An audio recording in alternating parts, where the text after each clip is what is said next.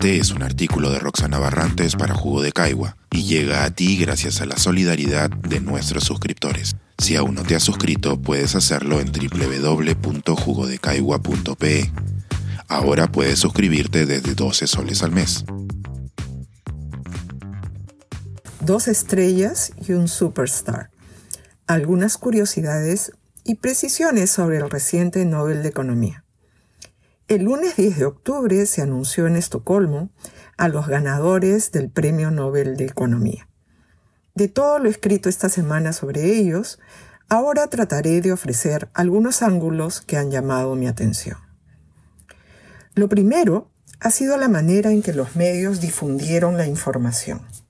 El gran titular nombrando a Ben Bernanke y su foto, y el nombre de los otros dos economistas en letra más pequeña como vemos en el progresista The Guardian y en un periódico tan distinto como US News. Y el titular del informe de Reuters, que señala Bernanke and two professors win Nobel Economics Prize. Todo ello es una admirable señal de que hasta habiendo ganado el premio Nobel, uno puede ser invisibilizado y para que ello no ocurra tampoco en esta columna, señalaré que Bernanke ganó el premio Nobel junto a Douglas W. Diamond y Philip H. Dybvig. Nota para los jóvenes economistas, no confundir a Douglas con Peter, quien estudia asuntos fiscales y que ya ganó el Nobel en 2010. Lo siguiente que llamó mi atención es que el Comité del Nobel ha sido como tantas otras veces, sensible a la coyuntura.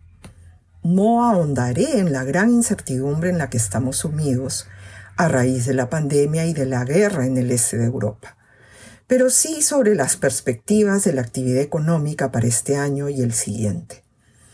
Este año, casi cada mes, las multilaterales han ido ajustando a la baja sus proyecciones de crecimiento económico al ofrecer promedios a nivel mundial o regional, nos dejan pensando sobre los posibles desempeños país por país, en un contexto de alta inflación que llama a que los bancos centrales eleven la tasa de interés.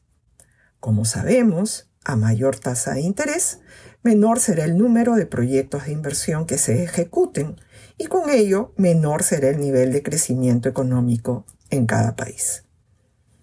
Pero volvamos al Nobel mismo. También me resultó interesante constatar que los tres economistas son coetáneos, habiendo recibido sus PhD a fines de los años 70 y publicado las investigaciones que motivaron su premio Nobel en los años 80. ¿Cuál fue el tema? El rol de los bancos y la regulación en el crecimiento económico. Al clarificar el rol del sistema financiero como intermediario entre depósitos del público, que pueden ser retirados en cualquier momento, y las inversiones que requieren un plazo de maduración para que generen ganancias, surge la necesidad de asegurarle al público que su dinero está siendo bien invertido. Entonces, esa seguridad se logra de varias maneras. Primero, pidiendo a los bancos que guarden no inviertan una fracción de sus pasivos para atender los diversos riesgos que enfrentan. Segundo, creando un fondo de seguro de depósitos. Tercero, que las autoridades tengan las herramientas y poderes para cuidar los riesgos en el sistema, no solo los de un banco en particular, y garantizar la fluidez de la cadena de pagos.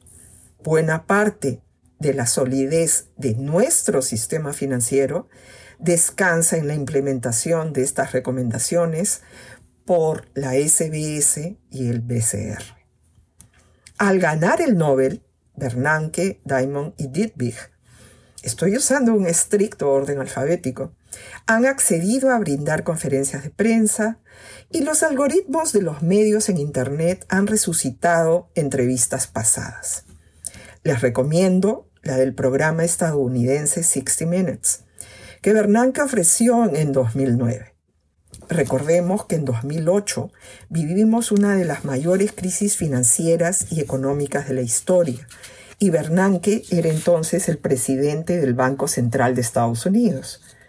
El reportaje incluye una nota personal sobre los orígenes de Bernanke, nieto de un migrante que se estableció en el poblado de Dillon, Georgia, judío cuya madre le recomendó no ir a Harvard, ya que no tenía ropa para ello, y que tuvo que trabajar de mesero para vivir mientras fue estudiante de pregrado. Pero si buscan recomendaciones para la vida, no se pierdan el discurso de graduación de Princeton de 2013, donde fue profesor hasta que fue presidente de la FED. Lo escucharán contar la respuesta que le dio Princeton cuando inquirió sobre su licencia como profesor.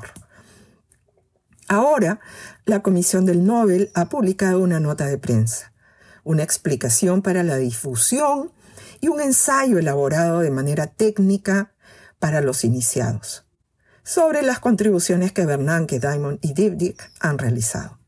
Luego de la ceremonia de premiación en diciembre de este año, estará disponible una nota autobiográfica de cada uno de ellos, como está la de los ganadores en el pasado. De ella se aprende mucho y se los haré notar cuando estén disponibles. Pensar, escribir, editar, grabar, coordinar, publicar y promover este y todos nuestros artículos en este podcast cuesta y nosotros los entregamos sin cobrar. Contribuye en www.jugodecaigua.pe barra suscríbete y de paso espía como suscriptor nuestras reuniones editoriales.